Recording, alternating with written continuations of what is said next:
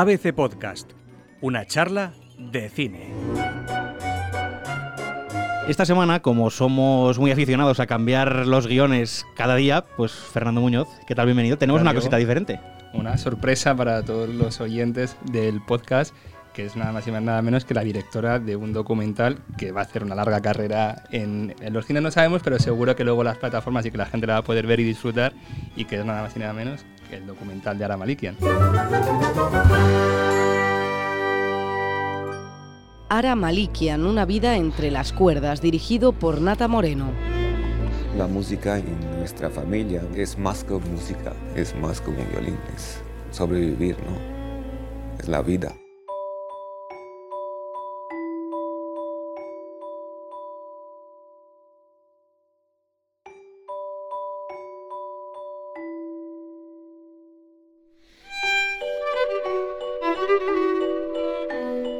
Nata Moreno, ¿qué tal? ¿Cómo estás? Buenas, ¿cómo Bienvenida. estáis? Muchísimas gracias por contar conmigo. Estoy muy feliz de estar aquí con vosotros. Más nosotros, más nosotros. Nata es directora y guionista, es directora escénica de los espectáculos de la Malikian y ahora presenta esa vida entre las cuerdas. Así un es. documental que su nombre lo dice todo Y sí. por dos lados. Sí, bueno, claro, yo quería hacer todo este símil que tiene que ver con el boxeo, ¿no? El de estar contra las cuerdas. Y me parecía que en el caso de Ara Malikian nada le definía mejor que las cuerdas de su violín. Una vida, toda la vida entre cuerdas, porque cuando ves el documental entiendes claramente por qué es alguien que ha estado entre las cuerdas. Vamos a empezar por el principio. Ahora abandona Beirut con 14 años. Bueno, la música le salva la vida, eso creo que es el tópico que ya creo que conocemos. Y esta aventura, no sé si comienza cuando recibís en casa esas 25 cajas Sí. llenas de material. Cuéntame eso. No lo voy a Te lo contar, yo lo iba a contar, pero Te cuéntame. lo cuento porque, claro, esto a priori cuando lo cuento nace de una parte bien mezquina de mí. Yo estaba embarazada de mi hijo Cairo y había preparado una habitación estupenda con una cuna divina, incluso le había pintado cosas por las paredes y tal. Estaba en el Parque del Retiro y me llaman y me dicen, ha llamado un mensajero que os trae 25 cajas literales de cartón desde Marsella. El padre de Ara había muerto hacía seis o siete meses y entonces él había dicho que sus recuerdos y sus cajas fueran a parar a su hijo a Madrid. Así que yo voy enfurecida, eh, como, como podía respirar con mi panza de cinco meses corriendo hacia mi casa y veo que la habitación de mi hijo está literalmente invadida por 25 cajas. Así que pienso la forma más rápida y más certera para librarme de todos los restos, como para no dejar rastro antes de que llegara Ara de viaje. Y al abrir las cajas me encontré con una sorpresa muy bonita y muy grata. ¿Qué tenían? Bueno, tenían todos los recuerdos de ese hijo desde que era chiquito, desde que tenía cuatro años, super ochos, con Ara con 12 años tocando en televisión en Líbano. Tenía fotos de familias del genocidio armenio que, que ya estaban desaparecidos, vecinos, amigos. Entonces, claramente, yo me reencontré ahí con Girard Malikian, que era el padre de Ara, que solamente lo había visto una vez en mi vida y con quien no tuve una relación porque era muy mayor y estaba muy malito. Y, me reencontré en la habitación de mi hijo y dije, bueno, esto está claro, te ha llegado a ti, ¿no? Tú tienes que seguir este testigo. Estas cajas han atravesado una guerra, varias, varias fronteras y han sido una bandera en contra del olvido. Así que le seguí el testigo a Girard. Un, un olvido, perdona hacer, que empieza casi en 1915, Claro. una de las canciones de Ara, con ese genocidio armenio, que Exactamente. está bastante olvidado. Sí, está bastante olvidado. De hecho, no está reconocido por la gran parte y la gran mayoría de los países por problemas, obviamente, políticos y económicos, como pasa siempre. Pero en 1915 un millón y medio de armenios, que se dice pronto, murieron y dejaron su vida en el desierto de Anatolia. Y entre ellos estaban los abuelos de Ara. Y de ahí parte también el documental y mi historia, porque me parece que es muy bello rescatar el hecho de que el abuelo de Ara tenía 15 años cuando en ese genocidio había perdido a toda su familia y un viejito se le acercó, le dio un violín, le dijo, si te haces pasar por músico, probablemente cruzarás esta frontera. Yo ya soy muy viejito y tú eres más importante para que no nos extingamos. Y ese violín es el violín que muchos años después y también con 15 años sacó a Ara de la guerra del Líbano. O sea que me parecía que la historia era hermosa. Cuando recibes todo ese material, cuando te ves ante 25 cajas con toda una vida y con, en Mm. realidad con muchas vidas Muchas detrás, vidas. porque hay muchas vidas ahí, ¿cómo planteas? O sea, no sé si ese- esa idea de hacer el documental es la primera que te viene a la cabeza y una vez, más allá de la idea del documental, ¿cómo planteas tratar todo eso? Porque imagino que una vez que decides hacer un documental o trabajar con ello, hay descartes, hay decisiones, no sé cómo... Bueno, fue como el germen, ¿sabes? O sea, tener eso ahí enfrente fue como de, bueno, aquí tengo un material precioso, pero luego también tienes que tener en cuenta que yo era actriz, yo no he estudiado realización, yo soy autodidacta, entonces eh, tenía todo ese material pero no sabía cómo usarlo, solo sabía que quería, quería usarlo y quería contar la vida de esa familia y, y de esos hombres y de esas mujeres, ¿no? Entonces, nada, al principio fui tan inocente que agarré un móvil, iba grabando ahora con el móvil por todos los lados. Lo dije, bueno, este formato móvil, no sé yo si llegaremos a un cine con un móvil, ¿no? Así que bueno, pues estudié mucho, trabajé duro, me, me quedé con mucha gente que sabía, me informé de todo, me compré una cámara, me ayudó un amigo, operador de cámara, y, y empecé a seguir a Ara por todos los lados que iba, con la dificultad a llevar, además de llevar a mi hijo muy chiquitín conmigo. Y nada, grabé todo lo grabable. Es decir, me encontré con 79 horas de metraje para montar un documental de una hora.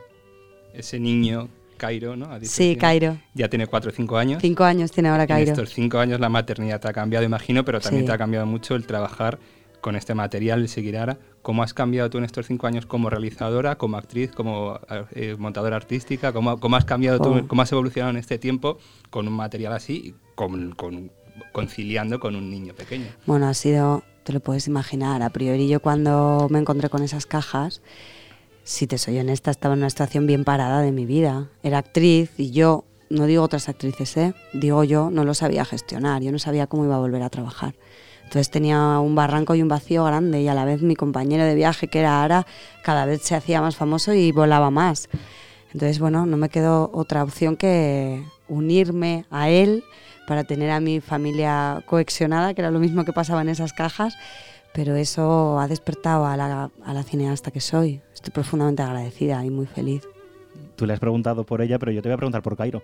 ¿Ha Mm. cambiado el martillo por el violín? Bueno, ¿O sigue con el martillo? Cairo sigue con el martillo. Bueno, ahora, ahora ha cogido un cajón, a veces quiere la gaita también. Y bueno, Cairo tiene una dicotomía grande con el violín. Por un lado lo ama y le encanta y siempre que oye a su padre tocar, él me dice, mamá, es el que mejor toca del planeta.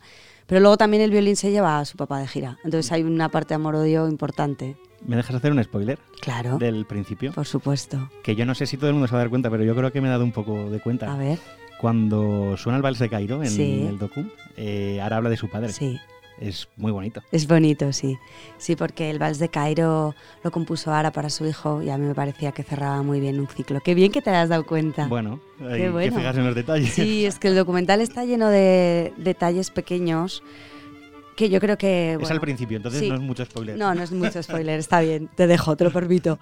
Pero sí, es verdad que está lleno de detalles de esos, así como chiquitos, sí, me parecía que era bonito.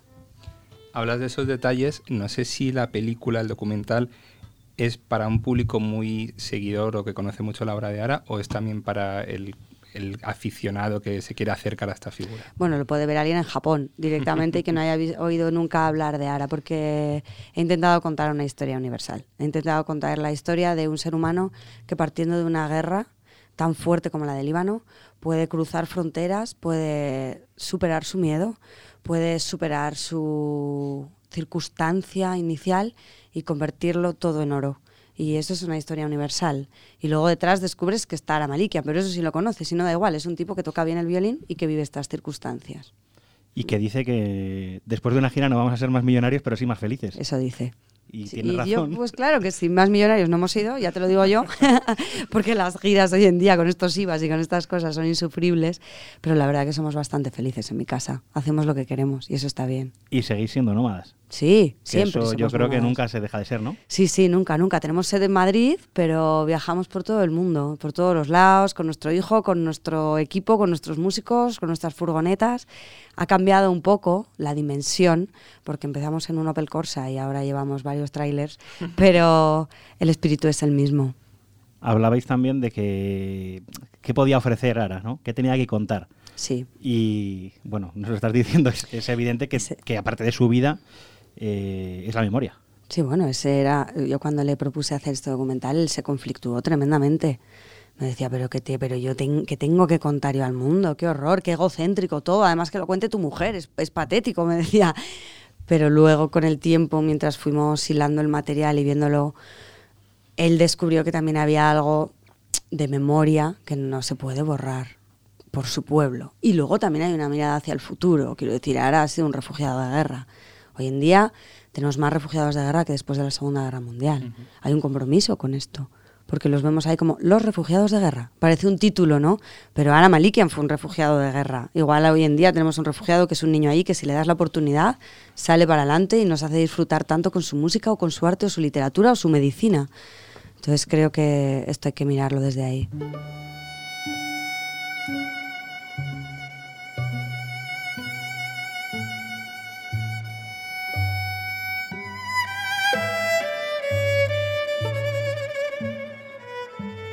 ¿Qué países cruzamos en el documental? ¿Por dónde viajamos? Pues mira, empezamos en España, pasamos por Zaragoza, que es mi tierra y la tuya, y, Y la por qué no la vamos a pasar, que es Hombre, hermosa. Eh, paso por Rusia, por Cuba, por Nueva York, por Líbano, por... A ver, déjame pensar. Es que hay, hay un montón Hay muchos, de sí, países, sí. sí. Yo creo que sale Londres también, sale París. Porque claro, luego ya no solo fue el vicio de que yo grabara Ara, es que ya le, le clavé una cámara directamente a él pegada al cuerpo. Le decía, allá donde vayas, camina y graba, camina y graba. Así que bueno, le, le- le perseguí una gira casi de tres años, son muchos. Yo soy un fiel defensor de que los consumidores, consumidores de cine, de televisión, de series, de, de periódicos, paguemos por ver.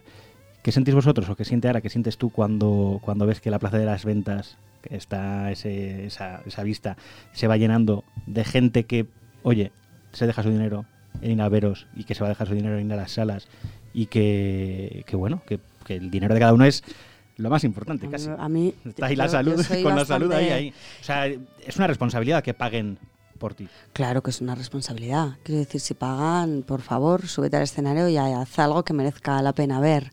Pero yo soy defensora de que la cultura se paga. Yo siempre voy al teatro, y te puedes imaginar que tengo miles de compañeros que trabajan en teatro, pago mi entrada. Porque yo no voy al carnicero y le digo que me dé el chuletón gratis, ¿sabes? Nosotros vivimos de esto y levantar un espectáculo es una cosa muy compleja. Pagar a 50 trabajadores, asegurarlos, tener tus equipos técnicos, todo. Parece a veces que dices, wow, esta gente llena las ventas, pero generar un espectáculo de ese calibre es un gasto tremendo. No es tanto lo que parece, es mucha inversión y se hace porque uno ama mucho lo que hace y porque se siente muy feliz haciéndolo. Entonces creo que es un intercambio justo pagar por la cultura. ¿Dónde ha sido más difícil grabar?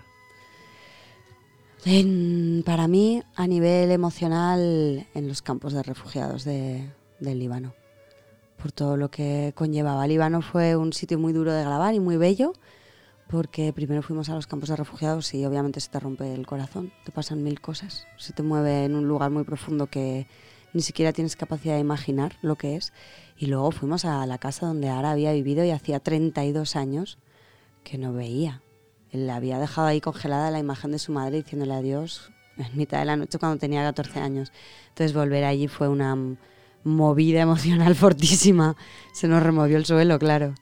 Te preguntaba antes cómo te ha cambiado a ti, pero ¿cómo le ha cambiado a Malikian? Porque se somete a un ejercicio que nadie o casi nadie en la vida acaba sometiéndose, que Total. es reconstruir su vida, su pasado, y más con un pasado tan traumático. No sé, él, ¿cómo crees que ha cambiado? ¿Cómo le has visto que ha cambiado en el proceso de mirarse a sí mismo y mirarse en el, en el espejo y a su propia historia? ¿Cómo, cómo Claro. ha evolucionado? Es muy tremendo porque es verdad lo que dices. Todos vivimos, pero no contamos lo que vivimos. Porque al contarlo le pones nombre, ¿no? Y sacas conclusiones o le psicoanalizas. Y hubo un momento muy bonito en el documental. Claro, imagínate, nosotros grabamos en nuestra casa, los dos y un operador de cámara. Más nivel de intimidad es imposible. Entonces hablamos mucho rato, mucho rato, mucho rato. Cuando hablas mucho rato, entrevistas a alguien, todo lo social cae y se llega a lo que queda, ¿no? A lo auténtico. Y entonces llegamos al asunto de su infancia, de cómo él lo, lo habían llevado a Alemania y ahora se ve en el documental, se- es, es- es su verdad. El tipo dice, no sé cómo me dejaron ir mis padres, no me lo puedo explicar, pero estoy tan agradecido, pero yo no podría. Hay un momento donde, donde él pone por primera vez en alto todo esto que no había nombrado antes. Y yo creo que ahora en algún lugar contar su historia le ha hecho entrar en, en- en paz también, estar en paz. Cuando ya tienes todo ese material grabado, cuando mm, la, la historia va evolucionando, va surgiendo, una vez que con todo eso hecho llegas a la sala de montaje, Mm.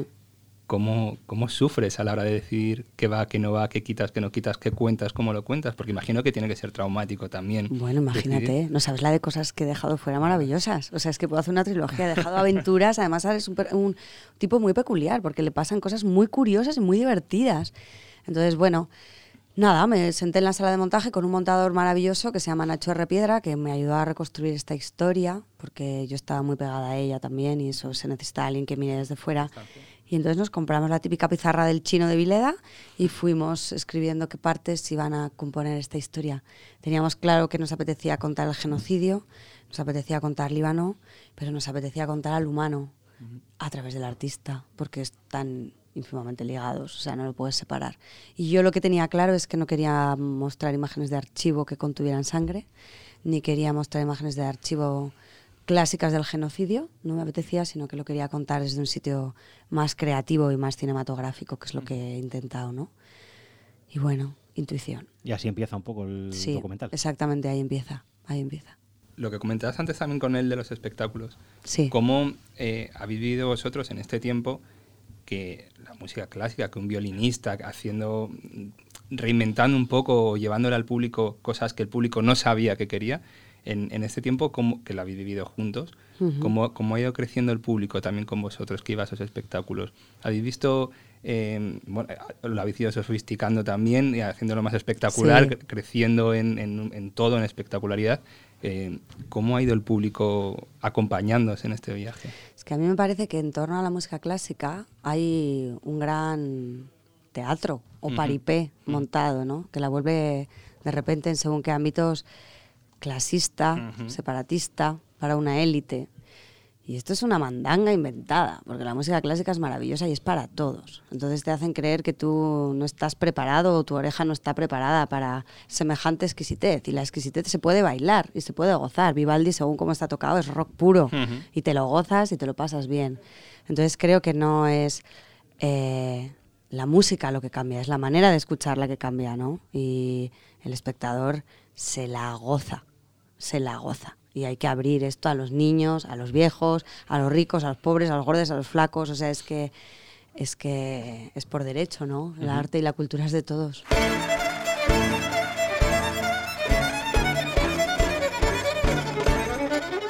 Y cuando hablamos de un documental y de un documental que tiene un protagonista que surge, que nace o que supera un genocidio, que suena como muy muy dramático y muy traumático porque sí. lo es, la gente también se pone en la cabeza pues esta idea de casi sufrir, por decirlo de alguna manera, en el cine. No es así el documental ni mucho no, menos. No, no es también así. es una fiesta, también se lo puede pasar. Es una bien. gran fiesta, de hecho es, eh, termina con mucha luz y con mucha esperanza. Y además yo hice un ejercicio muy grande, porque es verdad que para nosotros genocidio y guerra, que vivimos aquí en este lado del mundo, donde no hay uh -huh. genocidios ni guerras, de momento, gracias a Dios. Esperemos que dure. Sí, eso es, que nos dure. Tenemos una lectura eh, casi entendida por, no sé, por las imágenes, por las películas, por lo que analizamos psicológicamente que debe suponer. Pero tú hablas con Ara, que ha vivido una guerra, y te dice, yo pensaba que todos los países estaban en guerra. Para mí la guerra era el estado natural y normal. O sea, yo intenté en todo momento quitarle mi lectura y mi dramatismo sobre ese asunto y dejarle al tipo que lo había vivido hablar. Entonces, esa, hay momentos hasta muy divertidos, hasta muy divertidos, que él te cuenta bueno, cosas sobre las bombas, sobre hay momentos divertidos y muy entrañables. Pesa tanto drama detrás. Sí, bueno, es que el drama es según la lectura, ¿no? Quiero decir, eh, uno puede partir de una circunstancia muy dramática y convertirla en oro. Uh -huh. Solo depende de tu mirada. Uh -huh. Y a mí me parece que Ara Malikian ha hecho mucha magia uh -huh. con eso. Oye, en ese símil tan bonito que contabas de las cuerdas y el boxeo y sí. sobrevivir ahí, no sé si esa idea que se te ocurre al principio, luego durante el proceso de construir la película, luego montarla, eh, la intentas mantener, pero todavía eh, forzar más, por decirlo de alguna manera, sin que suene mal eso, eh, porque la idea es muy potente, pero imagino que también tiene que ser un reto que no se te escape por ahí la historia al mismo tiempo mientras lo la, sí, la montas. Te entiendo, porque en algún momento o sea, pretendí darle más sentido al propio título, -huh. pero no hace falta forzar, porque es que es entre las cuerdas, hagas lo que hagas, ¿sabes? O sea, eh, es entre las cuerdas siempre, por las vivencias, por las cuerdas, por el violín y porque además es una historia de lazos, ya -huh. lo vas a ver. Tiene cuerdas también por abajo, no solamente las que se ven. Y la música. Ni las que se escuchan. Exactamente. la música también como salvadora, ¿no? De, sí. De, a ti como, como, ¿Cómo te ha salvado la música a ti ¿A también? mí? A mí la música, bueno, a- a- más Ahora lo allá... sabemos, pero a Sí, más allá de an- antes de conocer a Ara, obviamente uno no, no llega a la música por casualidad. Yo era una gran amante de la música, me encanta la música, pero claro, a mí esta familia musical que me ha venido a buscar en mi vida ha sido un regalo inmenso. No solo eso, mi hijo nace de esto. Entonces, ¿qué te voy a decir? Para mí este mundo es eh, muy hermoso. ¿Cuál es la canción preferida de Cairo? El vals de Cairo. Bueno, Bueno, y se la tiene- baila que no veas. Sí, sí, le encanta. Lo tiene, lo tiene claro. ¿Has conseguido llegar a esas sombras que en algún momento he leído que, que existían con este documental? ¿O todavía hay sombras? Sí, claro, hemos conseguido llegar los dos a nuestras sombras. En un proceso creativo, lo bello del proceso creativo, de hecho, es limpiar y es entender, ¿no? Y es mirar también y, y ver la sombra de uno, la sombra del otro, la...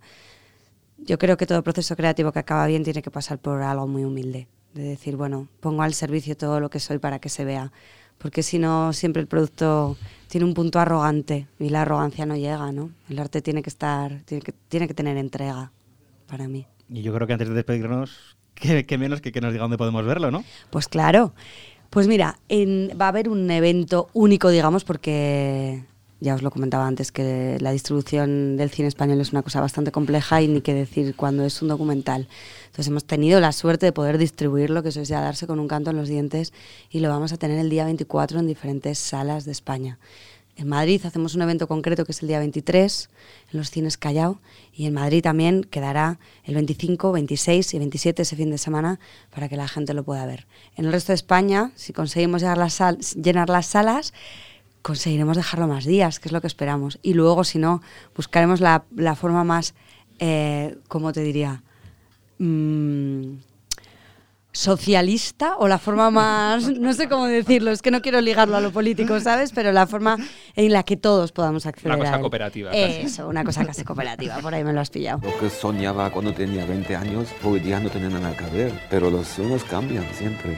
Y no tienes que currar. ¿Cuál ha sido tu curso? Haber practicado durante 30 años, 12 horas al día. Nata Moreno, muchas gracias por Bueno, a haberte vosotros. acercado hasta BC para, para darnos a conocer tu docu, que vamos a disfrutar, que ya hemos disfrutado casi entero, pero que estamos muy orgullosos también de, de ese- de esa creatividad Bueno, y de que gracias. las pantallas pues se llenen con este material. Muchas gracias a vosotros. Siempre que queráis aquí estaré a contaros historias. Una charla de cine. Un podcast de ABC con Fernando Muñoz, Andrea Carrasco y Diego Moreno.